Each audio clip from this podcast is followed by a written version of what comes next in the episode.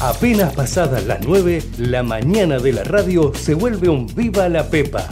Viva la Pepa, con la conducción de Nico Yacoy, por Ecomedio. En el año 83 que hemos supido abrazar y conquistar al pueblo de la provincia y al pueblo de la Argentina. No sé quién se le pudió ocurrir ¿Ves, Kichilov, que no sabes nada? La inflación es siempre y en todo lugar un fenómeno monetario bruto. Sí, absolutamente. Vos sabés que sí. Vos sabés que sí. Vos sabés que sí. No, papi, no te robó nadie. Nadie te robó. Vos podés venir acá y comer esta porquería. ¿Sí? Porque te lo da el Estado. Y son una estafa para el contribuyente también, porque la gente cuando paga impuestos deja de consumir, de invertir, está molida impuestos la gente. Porque para eso me votaron. exactamente como dice Cristo. Es exactamente El foco es que mientras nosotros estuvimos encerrados durante meses, hubo un presidente que dictó un decreto que él mismo no cumplió. insisto que tenemos que terminar con la grieta. No saben lo lindo que es la democracia. Lo lindo que es la democracia. Y nada hay más lindo. Nada hay más lindo que poder escuchar al pueblo, escuchar al pueblo ese día en que el pueblo La vota. Argentina ha dicho que, que se acaba el populismo, que este es el fin del populismo y que acá viene una etapa totalmente distinta. Aprendan a escuchar, aprendan a escuchar, aprendan a escuchar, aprendan a Llenemos la Plaza de Mayo y celebremos este triunfo. Aprendan a escuchar, aprendan a escuchar. We're on Easy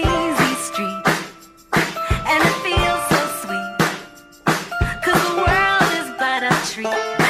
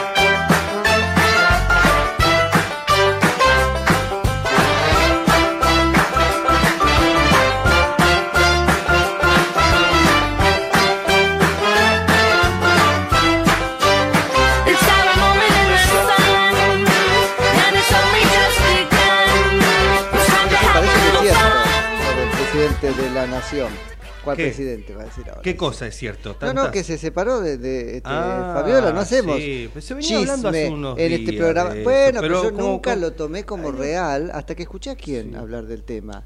O leí sobre el tema ya en uno de los diarios grandes, así es que sí, efectivamente. Se separó, ni la mujer lo aguanta. Mirá vos.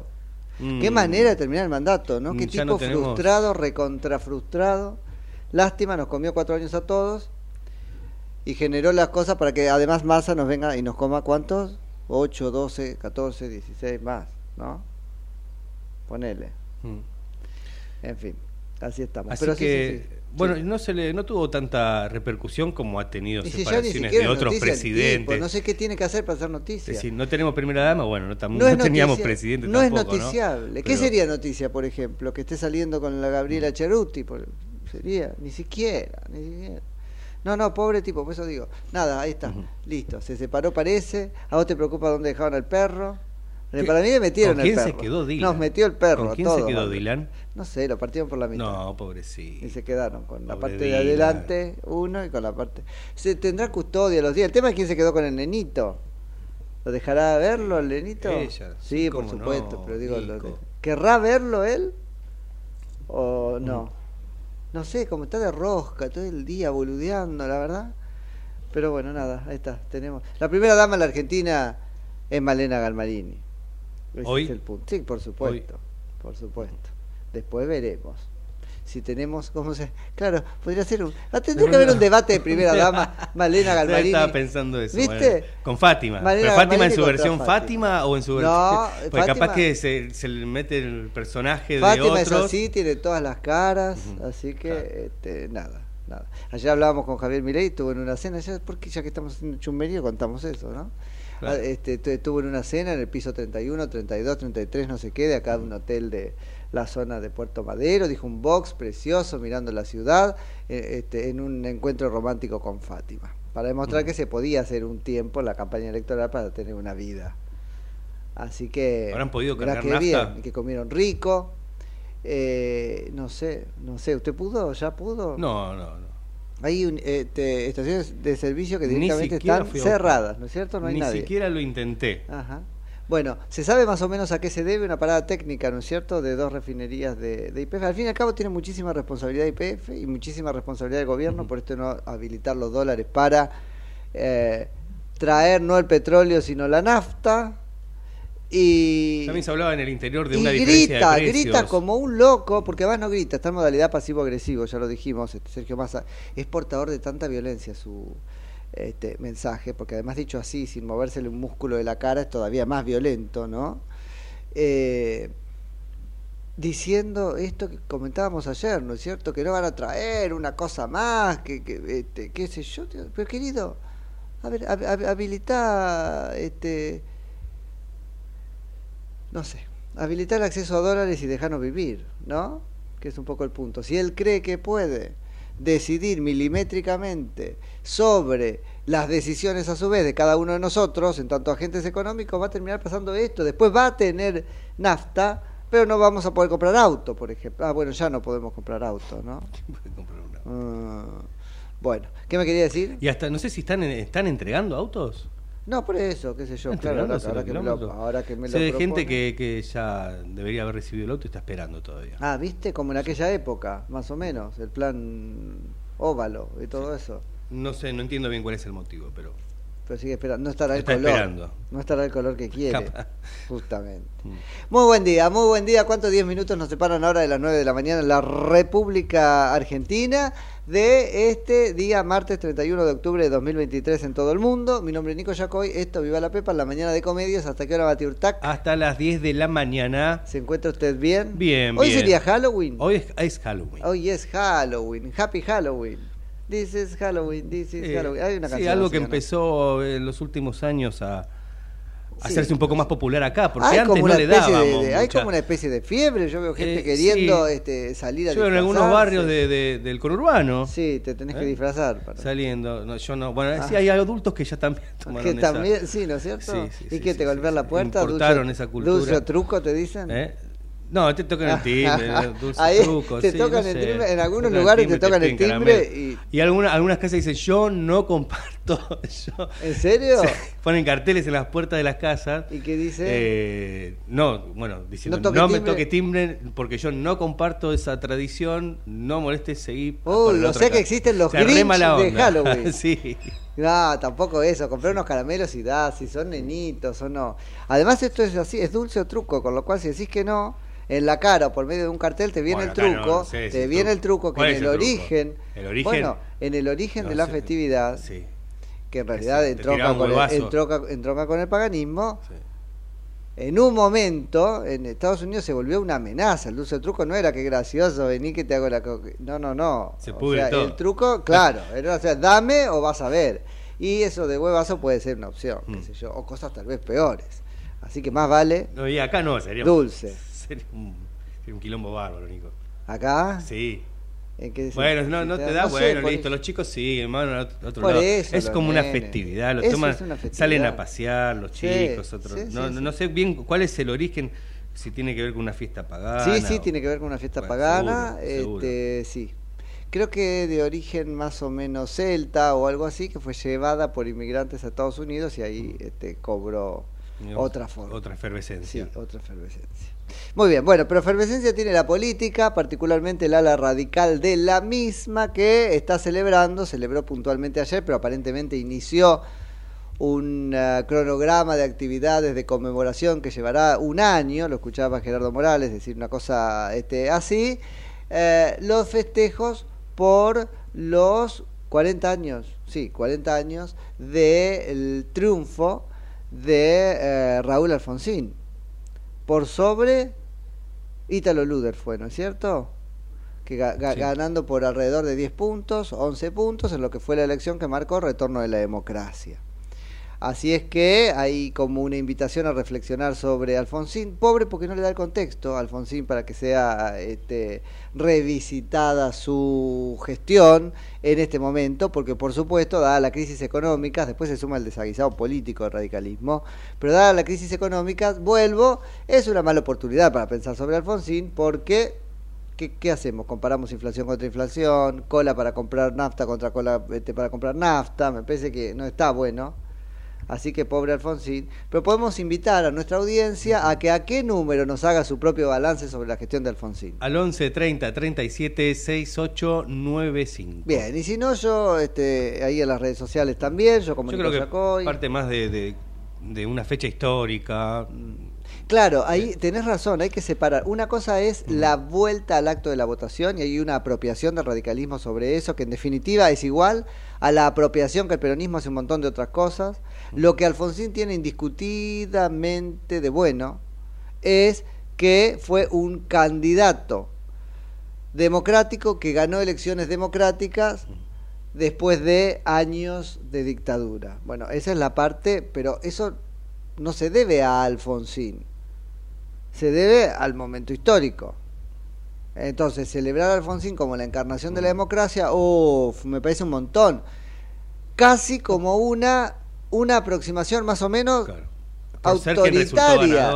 Claro. Hubiese sido otro, quizás el padre de la Y democracia. también, no, no sé, el peronismo con Ítalo Luder, imagínate, el peronismo no es democrático, pero hubiera hecho lo mismo. A sus cocardas hubiera sumado la de ser el partido que nos devolvió la democracia. Para un poco el radicalismo con eso, me parece que este, basta de tergiversar la, historia. Por supuesto, ha tenido unos cojones importantes Alfonsín, no más para candidatearse en ese contexto, y después para lidiar con las cosas con las que tuvo que hacerlo. Pero la verdad es que esta, vuelvo, apropiación que el radicalismo está este, haciendo de este, parte de la democracia me parece un montón. Me parece un montón. Después lo que hubo fue una escenificación de la conmemoración muy teñida de liturgia radical, como no podía ser de otra manera. Se invitó a que en ciudades de todo el país, acá fue en la Plaza Vaticano, que es, la plaza que está pegada al Teatro Colón, es la que depende del Teatro Colón. Una plaza chiquita, digo, eh, que en las plazas de todo el país, incluso esa, se reúne la gente a recitar el preámbulo. No, yo no he visto imágenes, no sé usted, de otras ciudades en las cuales esto se haya hecho. Acá pasó presidida la ceremonia por un estrado en el cual estaba Gerardo Morales en su carácter de presidente nacional del partido, todavía, todavía, porque deja de serlo ahora antes de fin de año, y Martín Lustó. Y Martín Lustó que otra vez, ¿no es cierto?, reivindicando su rol de advenedizo, porque ¿hace cuánto que es radical Martín Lustó? 15 minutos, 16 minutos. Entonces, bueno, Martín Lustó, en una, vuelvo, vuelvo, una este, celebración que teóricamente tenía que ver con lo, con lo más tradicional del, este, de- del radicalismo. Tanto así que funcionarios de aquel gobierno de Alfonsín, no sé, Horacio Jaunarena, que fuera, entiendo, ministro de ah, Defensa en ese momento, o su secretario de prensa, em, Juan Ignacio López, José Ignacio López, ¿no? Eh, estaban sentados en la primera fila, pero sentados abajo, ¿no? Y arriba que tiene mucho menos galardones que ellos para estar en ese, en ese lugar, ¿no? Así que, este, bueno, me refería con eso a nada más y nada menos que este, Martín Lutó. Recitaron el preámbulo, resultaron, este, este, recitaron el preámbulo y eh, es difícil el preámbulo además. Además recitaron el nuevo o el viejo.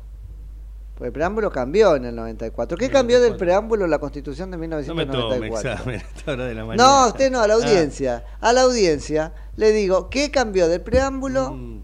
Y, y si son y si se portan mal, les pregunto por qué. Pero no, ¿qué cambió del preámbulo? ¿Usted sabe, Javi, qué cambió el preámbulo? ¿No? Bueno, en 1994 se tocaron varias partes de la Constitución, no las pétreas, no las pétreas, no, no, no de Petri, sino de piedra, no las pétreas, eh, y se cambió algo del preámbulo, así que ustedes me van a este, contar qué. Pero se recitó entonces preámbulo. Digo, es difícil en la parte de los objetivos, ¿no es cierto? Que se recitan como una poesía. La verdad que no es una poesía el preámbulo. La Corte Suprema de Justicia de la Nación tiene dicho, ¿por qué nos metemos con eso? Pero me parece bien al caso. Tiene dicho que es prescriptivo, no es meramente programático, no es una cosa, ah, afianzar la justicia es un deseo que recitamos. No, no, no, es una obligación constitucional del Estado argentino.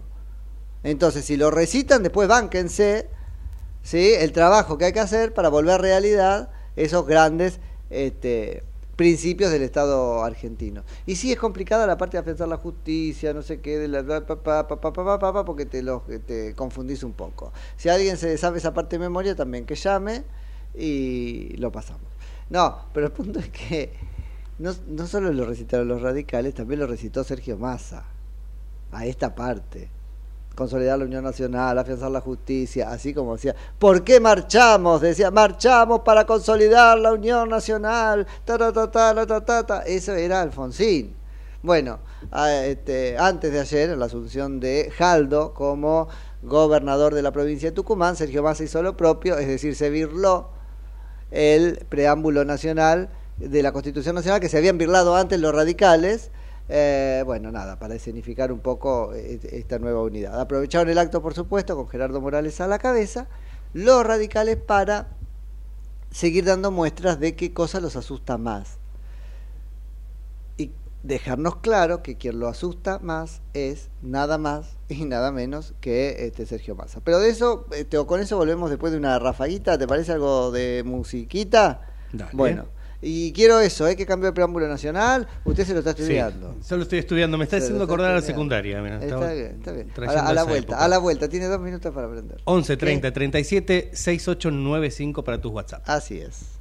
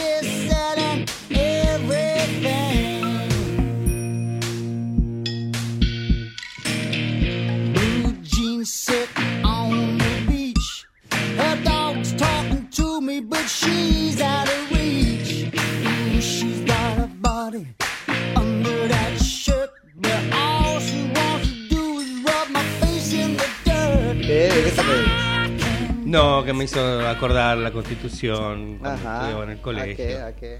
Eh, y ten- tengo todavía una constitución de bolsillo que me regalaron. Son, Tenía peligro- varias. son peligrosas Tenía las varias. constituciones de bolsillo. ¿Por qué? Y porque Chávez tenía la constitución bolivariana de Venezuela y la sacaba del este, bolsillo de la camisa. Ahora, ¿cómo, cómo, cómo entra? Sí, bueno, entró. Sí. Unas de Y además dice lo que él quería que dijera. Sí, Así que sí. ojo también con ese fetichismo de la Constitución. La Constitución es de los ciudadanos más que los políticos. Y existe, ese es el inicio del constitucionalismo como movimiento este, histórico, sobre todo en el derecho. Existe para limitar el poder. Las constituciones existen para limitar el poder, no para agrandarlo. Así que, ¿sabes qué? No me lo recites, deja que en todo caso yo sabré en qué, este, o debería saber eh, qué eh, garantías me reserva la Constitución y velaré porque cumplas con ella, ¿no? Me parece que este, pasa un poco por ahí la cosa. Así que, ¿Qué cambio en el bueno. preámbulo? ¿no lo encontraste? No lo encontré. Ah, Pero bueno, cambiaron un montón de cosas. Va, un montón, va- varias cosas fueron agregadas a la Constitución, ¿no? Es decir, el tema del balotaje. Ah, de eso esas, ¿no? seguro. Mira, justamente, justamente. Bueno, una de las cosas que me parece hay que este, recordar también de Alfonsín es esto de que en su momento, en su momento, eh, acordó con Carlos Menem una reforma constitucional que obtuvo para el radicalismo alguna cosa, como por ejemplo el número de 45 en lugar de 50 en la este, en el balotaje. Ah, no, eso le convenía al peronismo. Ah, ¿y qué cosa obtuvo entonces para el radicalismo? Bueno, la figura de jefe de gabinete, que terminó siendo una cosa híbrida, que nunca terminó de este, anclar o de echar raíces en la práctica política de la Argentina.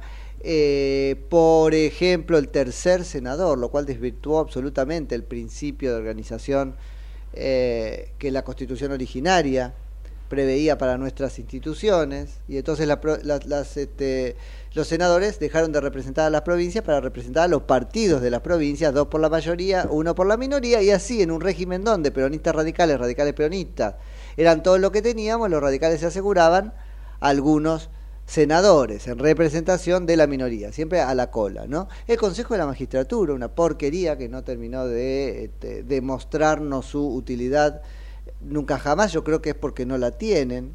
Bueno, la misma jefatura de gabinete que no podría echar raíces porque es traída de un sistema totalmente distinto del nuestro. Es traída de un sistema parlamentario para tratar de dotarlo de ejecutividad, cuando en realidad acá fue traída a un sistema presidencialista para dotarlo para de, este, supuestamente una dosis de, de, este, moderación y parlamentarismo. Bueno, pero digo, esto también remeda para los que dicen no puede ser que este, la Unión Cívica Radical con Gerardo Morales a la cabeza esté ahora burlando el espíritu de Alfonsín al aliarse con más. A ver, el espíritu de Alfonsín era máximamente bipartidista y es posible entender que por una razón o por la otra, sus egos personales o lo que cuerno este sea, él comprendía que el lugar del radicalismo en, en, ese este bipartidismo muchas, muchas veces, muchas, muchas veces, este, era la minoría.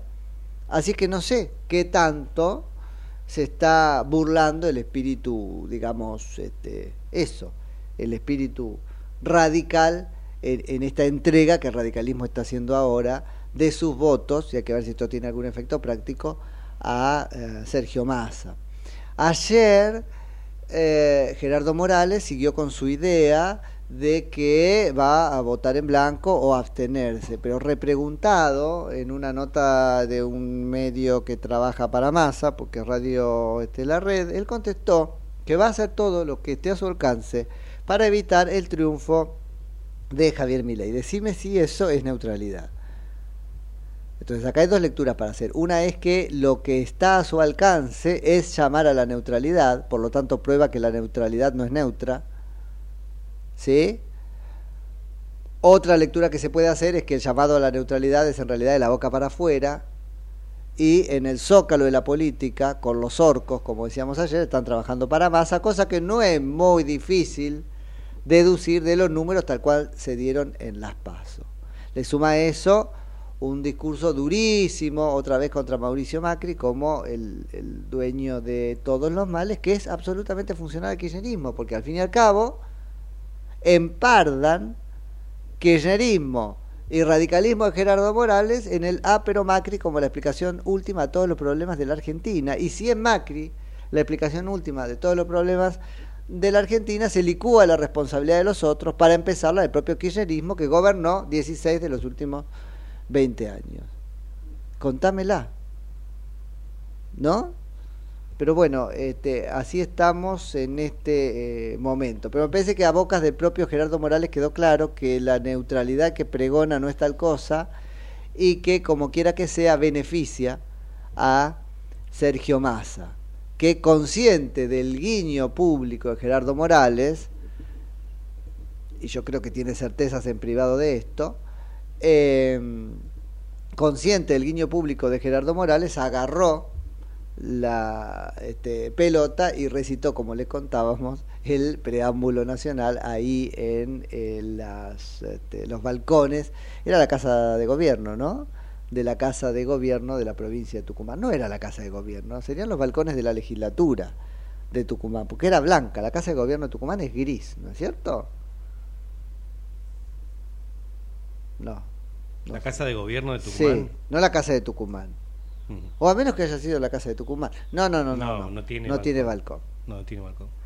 Era en la casa de... Y seguro era en el Congreso, porque en serio es gris, a menos que lo hayan pintado y le hayan sacado los focos. Todos foquitos, todos foquitos tenía desde hace años la casa de gobierno de, este, la provincia de Tucumán. No sé si lo han cambiado por LED o algo de eso. Pero nada. Mensajes. Vengan, vengan. Al 11 30 37 6895. Lo único que recuerdo del cambio de la constitución, Ajá. antes era del periodo de seis años y, ahora de cuatro, cuatro años de presidente. Ah, efectivamente, ese es un cambio fundamental. eh, se pasó de seis años sin posibilidad de eh, reelección inmediata a cuatro años con posibilidad de una reelección inmediata.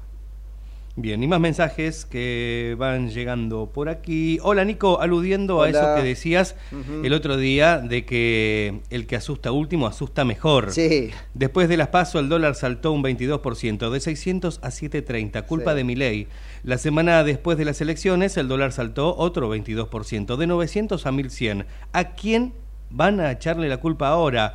¿A quién van a culpar de la falta de nafta? Nadie se va a asustar con el Al que ganó las elecciones ahora. Al Gracias por estar. Saludos. El oyente diferido. Postdata. Ah, Extraño al lacha semanal. Ah, bueno, hay que, este, sí, así le damos con un lacha.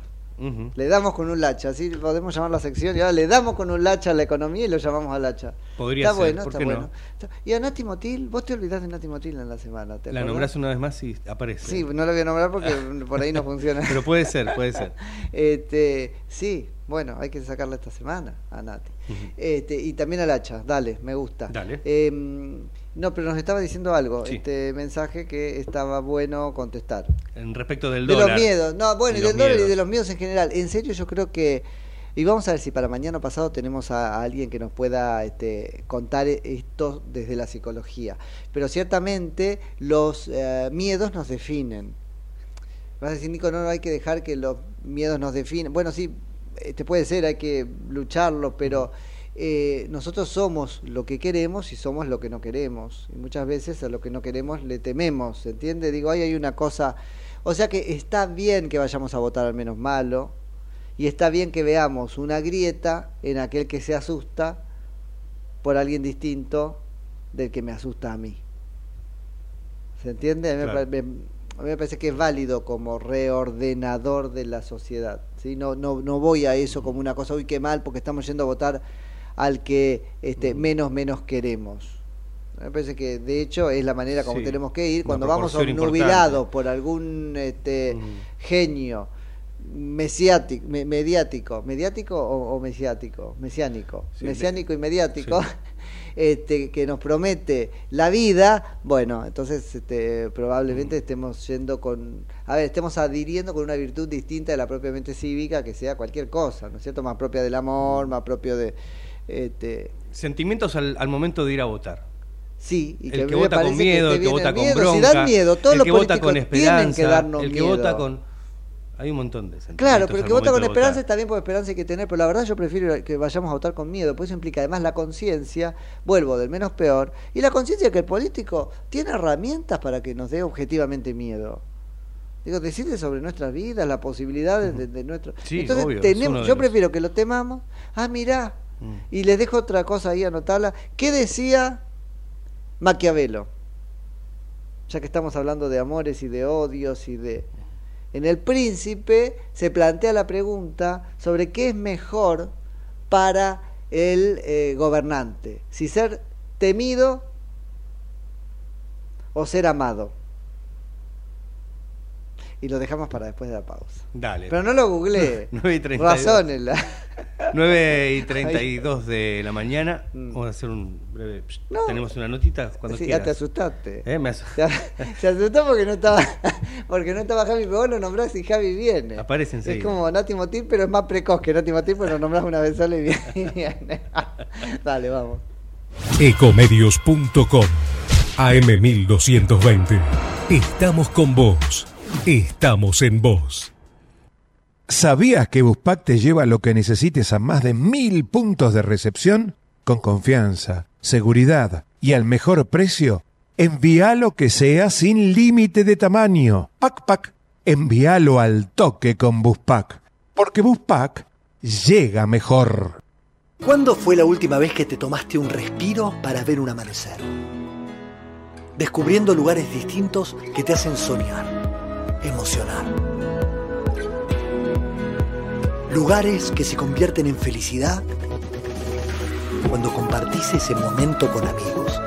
¿Cuánto hace que no te tomas un respiro para descubrir algo distinto? Catamarca es mucho más que un destino.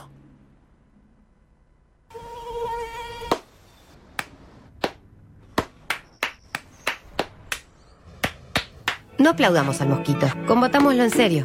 Para combatir el dengue, el zika y el chikungunya, evitemos que los mosquitos piquen y se reproduzcan. Usemos repelentes, coloquemos tules en la cuna de los bebés y demos vuelta a contenedores para que no se acumule el agua. Si tenés fiebre alta, dolor de cabeza y dolor muscular, no te automediques y acudí al médico. Encontrá más información en argentina.gov.ar. Argentina Unida, Ministerio de Salud, Argentina Presidencia. Somos tu destino de crecimiento, con políticas activas para generar competitividad y desarrollo y la infraestructura que tu proyecto necesita. Entre Ríos, una provincia fuerte que está en marcha. Gobierno de Entre Ríos. ¿Sabías que un rico y auténtico sabor de un gran espresso ya no se encuentra solo en las cafeterías gourmet? Y además, con la línea de cafeteras Oster, la preparación de tus bebidas favoritas con café son tan ilimitadas como tu imaginación. Conoce todas las cafeteras disponibles para vos en www.osterargentina.com. Informate en ecomedios.com. Seguinos en Facebook. Ecomedios Live. 10. Viva la Pepa por Ecomedios.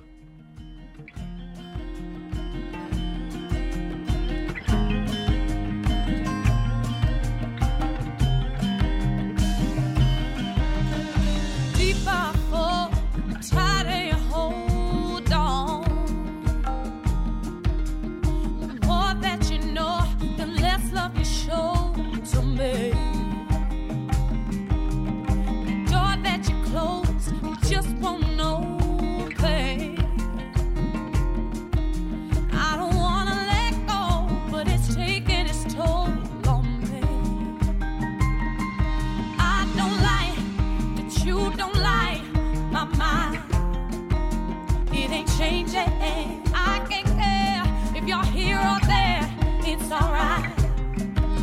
I'm just saving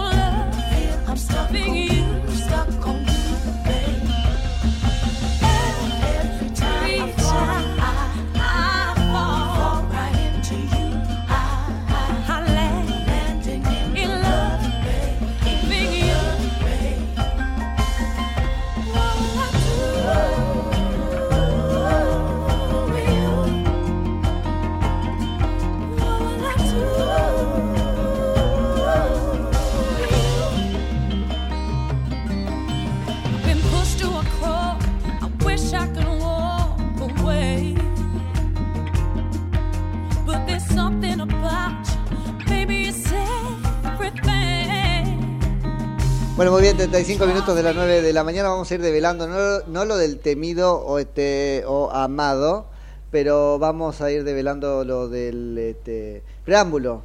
¿Lo averiguó? ¿No lo averiguó? No, todavía no. Mira vos. Cambió la coma. Antes era nos, coma, los representantes del pueblo de la Nación Argentina y ahora es nos, los representantes del pueblo de la Nación Argentina. Dicen que para mejor lectura. Así que habrá que ver cómo lo recitó. Ah, no recitó esa parte. No recitó esa parte. Tenemos en línea ahora a Martín Bazán, que es su director de CB Consultora. Hola Martín, Nico Yacoy en Ecomedios, buen día, gracias por atendernos. ¿Cómo están? Un gusto saludarlos, muchas gracias por la invitación. Todo bien, acá aprendiéndonos el preámbulo, viste que ahora hay que recitarlo. Todo, todo va cambiando, todo va cambiando en esta, en esta Argentina, hasta el preámbulo cambia. Tal cual, no sé qué tan contento estaría además Alfonsín de que sea este más el que se lo está recitando, pero es otra historia esa. Sí, sí. Che, Martín, bueno, contame, contame qué, qué este, venís olfateando que este, nos está pasando como opinión pública de cara al, al balotaje que nos acecha. Bien, sí, nosotros eh, la semana pasada, ni bien terminadas Sí. las elecciones generales, eh, salimos a, a medir para saber digamos, de, de dónde arrancan cada uno de los candidatos estas carreras hacia el balotaje, ¿no? Esta, fíjense que, que pasó una semana y, y políticamente en términos de noticias fueron como meses de Sí. información que, que pasó por Sí. que pasó por delante desde la elección hasta ahora. Bueno, tienen que ver un poco con la dinámica que va teniendo la opinión pública, ¿no? Eh, en estos momentos de, de- de- de tan tan importantes Sí. para la Argentina. Pasó un poco Eh, lo que tenía que pasar, no sé si es sorpresa, ¿no? Tal vez decisiones que, que no se animaron los dirigentes de un lado o de otro a tomar antes, terminaron decantando ahora con la excusa o motivación del, del, del, este, resultado electoral.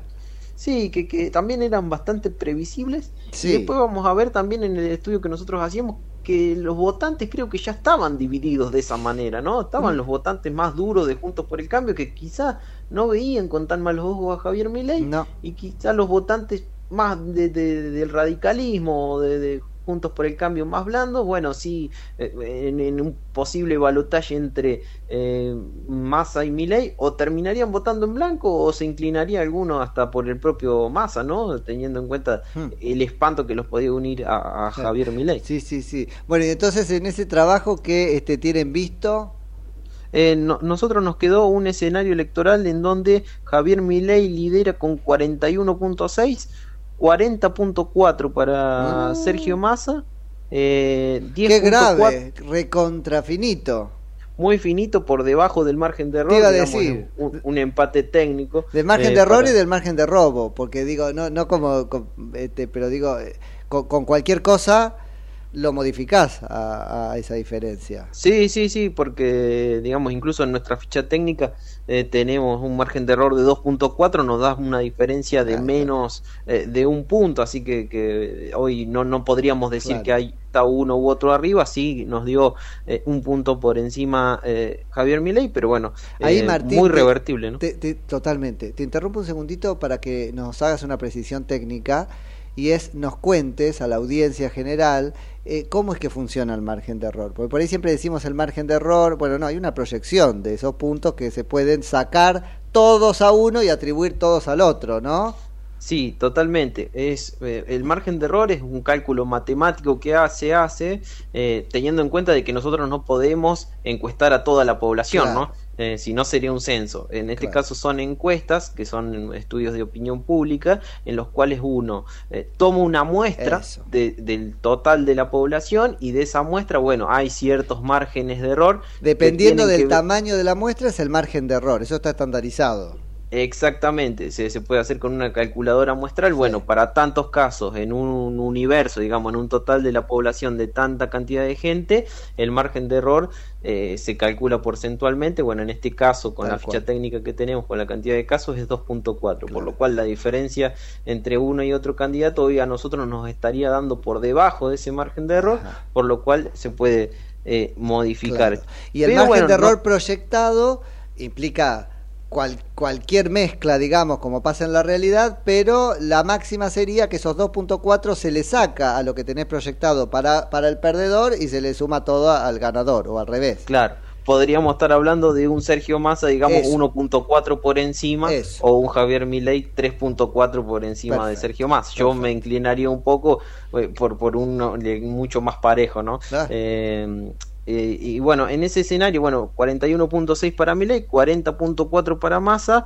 10.4 nos dijeron que votarían en blanco, un número Mirá, bastante alto, pero que creo que se podría incrementar incluso. ¿Esto lo Eh, midieron cuándo? esto fue entre el 23 y 24 de octubre, fue lunes y martes de la semana pasada. Ok, ya se empezaba a hablar, ya, ya eh, estaba corriendo la campaña por el voto en blanco, no tanto, eso empezó... No tanto, no claro, tanto. empezó el miércoles. Exactamente, y aún así tenemos un 7.5 de indecisos, que creo que ese pun- 7.5 de indecisos, gran parte podría llegar a ir al voto en blanco también. Mira, Eh, mira. Porque, y, y bueno, en la proyección de votos afirmativos, que son los que realmente se terminan teniendo en Así cuenta, es. recordemos que técnicamente en esta elección, bueno, se cuentan votos afirmativos, nos quedaría 50.7 para Javier Milei, 49.3 para Sergio Massa, eh, es 0.7 la diferencia entre uno y otro, muy, muy ajustado, eh, pero nos sirve para tener en cuenta, bueno, que, que desde eh, el inicio de esta carrera hacia el balotaje, lo- los dos candidatos arrancan de, de una posición muy pareja. O sea ¿no? que con el impacto, porque es interesante, el lunes, martes estábamos choqueados, digo, la sociedad, uno podría pensar estaba choqueada, no sé si por el, por el fracaso de Milei, pero por el triunfo de Sergio Massa. Y e- ese fue el cisne negro de esta rueda, ¿no? Este, y aún con eso, sin procesar, eh, los resultados te daban tan parejitos. Sí, sí, desde, desde ese día eh, los resultados fueron muy parejos. Algo a tener en cuenta que, que también nos sirvió para, de- para saber desde dónde arranca cada uno de los candidatos. En ese momento los votos de Patricia Bullrich, ese 23% de Patricia Bullrich, el 46.6% de ese 23 iría hacia Javier Milei, Ok. un 27.5 iría hacia el voto en blanco y un 14.1 iría hacia Sergio Massa, ¿no? Mira. Eh, O sea que eso cual- sería el elemento blando, porque viste que, que hay una lectura, no sé si, si vos la hiciste o la compartís, de que el, el, el, el- el votante radical, un poco lo dijiste, ¿no? Ya se fue de Juntos por el Cambio en la elección, ¿no? Sí, Eh, totalmente. Pero digo, parece que por ese lado. que- claro, pero el poco votante blanco que quedó, blando que quedó, es este, ¿cuánto me dijiste? Eh, de, de voto en blanco. No, no, no, no, no, voto que se va con masa. Ah, con, eh, con más el 14.1. 14%. Ese 14% es lo que es el elemento radical larretista que quedó en, en la alianza este, de Juntos por el Cambio en la elección anterior. Sí, por, por eso un poco por ahí hablaba que las divisiones políticas que se dieron después de- del día martes, quizás socialmente en términos de votantes ya estaban dadas, ¿no? Eh, cada uno de los votantes sabía qué sector dentro de Juntos por el Cambio se veía representado. Sí, Eh, entonces, bueno, las decisiones estaban al caer, podríamos decir. Perfecto, perfecto. Em, porque ahí sacaban alguna cuenta sobre que el 60% de los votos de Patricia Bullrich tenían que irse con Milei para tener una cierta posibilidad. Bueno, con los números que vos traes, está claro que con 60 estaría mucho más tranquilo que ahora. Sí, sí, nosotros hoy tenemos ese 46%. Es cierto que con un entiendo que es a lo que aspira la libertad avanza de tratar de captar votantes de Juntos por el Cambio y llegar al 60%. Eh, ahí sí tendría alguna algún tipo de chance más, teniendo en cuenta de que Javier Milei logra descontar eh, de esa diferencia que tuvo en las generales de 6 puntos, bueno, captar ese 46% lo acerca un poco más a Sergio Massa, también logra captar algunos votos más que Massa de Schiaretti. Eh, No así lo puede hacer con, con la izquierda, eh, que si bien son, son es el 2%, 2 y pico por ciento, eh, en una elección tan pareja termina siendo Sí, fundamental, claro, ¿no? Y sí, van a ir a buscar los votos de todos. Ayer hubo un pronunciamiento de la izquierda este, bastante claro, pero habrá que ver qué hace el votante de la izquierda, ¿no? Sí, Eh, no sé.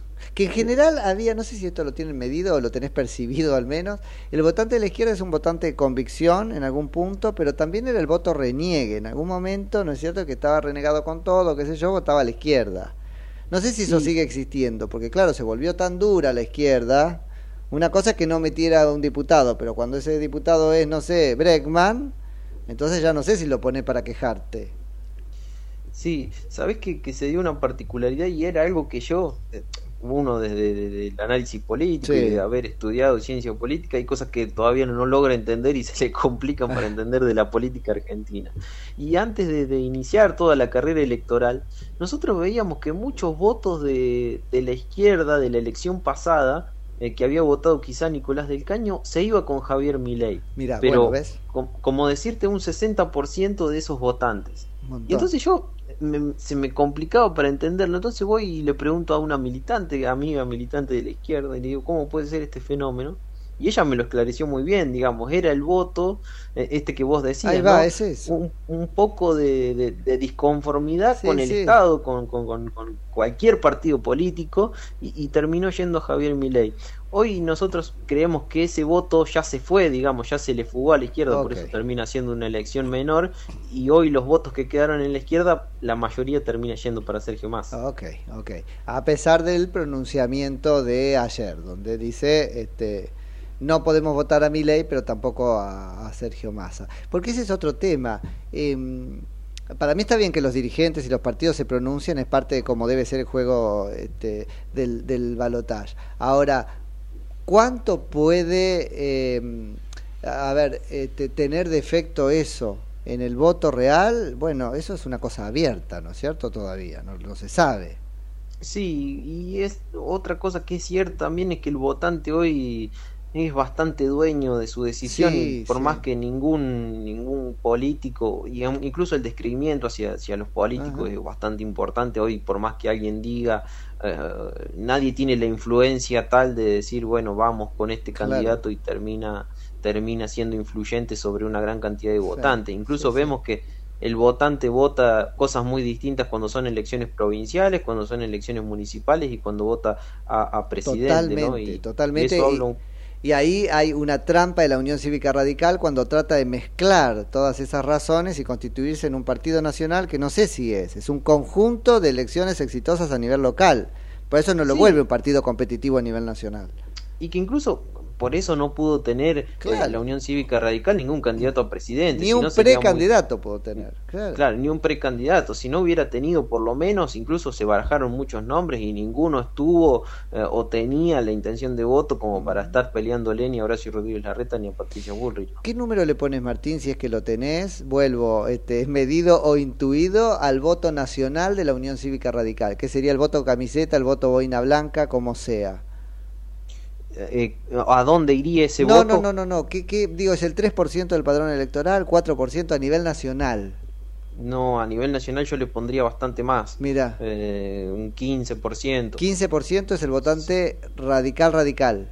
Sí, sí, sí. Mira. Eh, O, o quizá un poco más en algunas provincias del interior. Ah, no, por eso, Eh, por eso, pero yo digo a nivel nacional, no en las provincias. En A, la... a- a- a ni- a nivel nacional, no, sí, un 10% como mucho. Ok, sí. claro, yo digo Sí, la, tra- la traducción nacional este, de, de, de ese voto que en las provincias puede ser importante, ¿eh? Pero bueno, Sí, cuando sí, han sí. ido con candidatos propios no sacaron, en las últimas elecciones que fueron con candidatos propios no sacaron más que eso. No, incluso en algunas elecciones, recuerdo ahora rápidamente, el 3 y el 4%. Por eso digo Es, que eh, para mí el número es ese. Sí, sí, sí, sí, mucho menor. Yo, yo me imaginaba a, a nivel, eh, teniendo en cuenta las estructuras provinciales, pero bueno, después No, eso no claro. se traduce en un candidato, sobre todo también porque muchos candidatos de la Unión Cívica Radical han sido del interior, y bueno, con, eh, con teniendo en cuenta de ciertos candidatos del interior, lo vimos con Juan Schiaretti, Ah. Bueno. que, que no logró trascender la frontera No. de la provincia y la ciudad de Buenos Aires.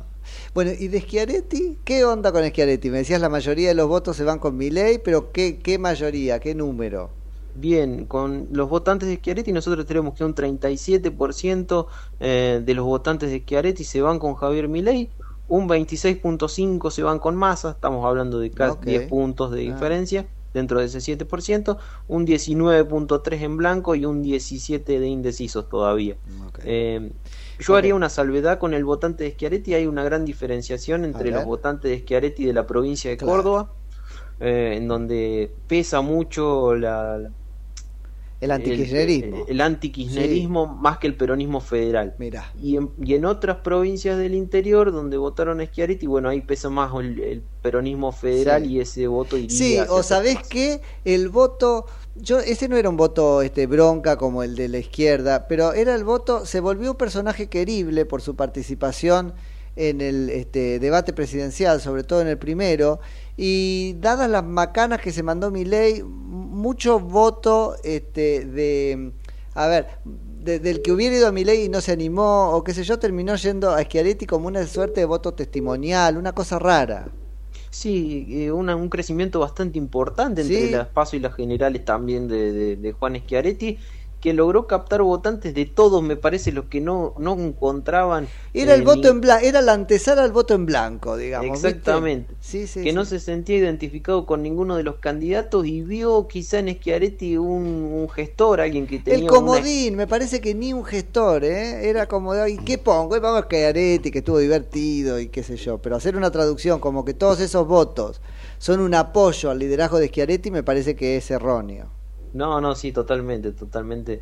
eh, un Schiaretti que quizá no pudo plasmar eh, ni siquiera en la provincia de Córdoba, por eso No. hablaba también eh, un poco de, de la diferenciación y cómo el votante elige de acuerdo a, a la elección que se dé un, un Schiaretti que tiene una imagen positiva en Córdoba de más del 70%, Claro. no, ni siquiera logró ganar acá eh, a nivel nacional. Efectivamente.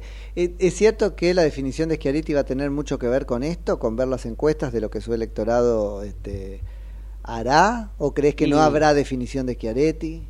Yo creo que no, no, no va a haber una, una definición explícita de, de Schiaretti, sobre todo porque le jugaría muy en contra provincialmente apoyar a Sergio Massa, que es donde hoy se No, encuentra más cerca. Ah, Ah, no, yo creí que una definición a favor de mi ley, por eso. No, no, yo creo que una definición a favor de mi ley sería más difícil todavía. Ah, mira, mira, mira. Bueno, entonces está, está claro. No, porque además el electorado de Córdoba, que es un electorado aguerrido, memorioso, no rencoroso, pero memorioso, probablemente tiene presente eh, la jugada que le hizo Massa a Schiaretti en la elección anterior, cuando lo dejó colgado del pincel. Sí, totalmente. Incluso un Juan Schiaretti que, que hoy todos estarán dentro de Juntos por el Cambio, un Juan Schiaretti que propuso hacer un, un frente de frente a Juntos por el Cambio y que le podría haber dado el 7% que le faltó para entrar al balotaje. Eh, Probablemente. Hoy, hoy una figura que, que seguramente muchos estarán eh, diciendo por qué no lo, no lo han incorporado. Porque eligió la puerta equivocada, me parece. Me parece que golpeó en la puerta ¿No es cierto? equivocada, sí, sí. Que era la de la reta, que está de malas la reta, ¿viste? Que no, no tiene ahí un plafón electoral propio importante. Sí, que, que se lo vio con otro tono igual después de... No, no sé por qué todos ahora salieron a hablar con un tono presidencial. que Incluso sí. el propio Gerardo Morales, quizá era antes, cuando tenían que arrancar la campaña, ¿no? Claro, sí, sí, sí, ahora. Pero bueno, como siempre Martín, te agradezco un montón por la charla. Ahí tenemos entonces el panorama de una elección muy, muy este, reñida. Pero esto es lo que tenés ocultado lunes y martes después de la votación. Charlemos cuando tengas algo más, avisanos.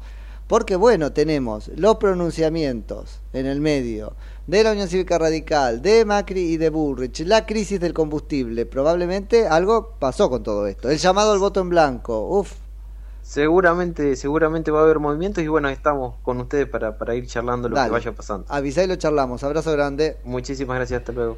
Es Martín Bazán, que es subdirector de CB Consultores. Así que se viene eso, ¿eh? una elección pareja. Cabeza a cabeza. Eso ¿Qué- es lo que dice la encuesta. Sí, ¿qué tenés por ahí? trabajando, trabajando. Veo, bueno. Preparando para mañana. Ah, La- para no- notas nosotros. para mañana para Viva la Pepa. pues. Me imagino. A ver, a ver. che, escúchame, claro. Ah, sí, pero usted estaba hablando con este, no con No, bueno, pero yo hablo con cinco Ah, personas al mismo Horacio tiempo. Coronarena, no, yo no quiero hablar con Horacio No, no, no, no, con Gustavo Está González. bien, es buena onda, Horacio. Che, escúchame, Mm. eh, nos vamos, que mirá la hora que es. Ah, no, todavía no, entonces te puedo contar lo de cinco. los 55. Este, en, en cinco minutos te puedo contar lo del temido, lo del odiado. Ah, sí, dale. Para vos, ¿qué le conviene? A un gobernante, Mm. acuérdense que Maquiavelo escribió, estamos medio filosóficos, escribe el príncipe como un librito con consejos para el político, para hacerse del poder, conserv- conservarlo o acrecentarlo. ¿sí? Bueno, en esa línea, ¿qué te parece que le propone al príncipe Maquiavelo? ¿Que es mejor ser temido o ser amado? Yo creo que es mejor ser amado, pero quizás por, cursi. con- Es cursi, te das por cuenta que es conveniencia. cursi, es cursi. Pero ¿Qué? quizás la conveniencia lo lleva a. Bueno, es- eh, Maquiavelo es todo sobre conveniencia. En Maquiavelo no hay moral, no hay es, es- es más, Maquiavelo es el principio del divorcio de la política con la moral. Es habla de, de- de- de una corrección técnica, si querés, de la política. Entonces, ¿qué, qué es este bueno para el político en tanto político? ¿Ser amado o ser temido? Tic tac, tic tac. Ser, am- ser amado. Ah, bueno, mira. ¿Ser amado vudú? Esto No, es muy bueno para el político, no. porque se queda con muchas cosas. No, eh, no, ser temido. Ser temido. Ser Eso es lo que más le conviene. Sí, sí, sí. ¿Para, para qué? Para som- someter al pueblo. Para quedarse con el poder. quedarse Pero en parte tiene que ver con el sometimiento, porque él dice, ser amado no depende de uno. Mm. En cambio, ser temido sí. Es como que uno puede convencer menos, ¿no es cierto? Convocar menos el amor del otro que el temor. Es más fácil. Claro. Ah, te pego cuatro gritos y me vas a estar temiendo. Ujú. Y después cuatro más. y- Bueno, pero ser sería, ¿no sería mejor que, que eso Sí. surja el, el amor hacia una figura y poder este creerlo. Eso es de- peligroso. Yo diría con él que prefiero No, bueno, antes pero- que, que mira, yo pero porque hace las cosas bien. Desde el punto de vista No porque es un personaje querible. Yo no sé si al político, si al político, pero existe el despotismo ilustrado, Mm. por ejemplo, entonces ahí es un tema. Pero yo no sé si al político, ahora al ciudadano, me parece le conviene más temer que amar. No, porque el miedo es un mal este, consejero también. Pero el amor también, no puede amar al político, ese es el punto. Pero mi punto con esto es que esta elección está un poco torciendo la, la conclusión de eh, Maquiavelo, porque cuando él decía esto era para retener el poder.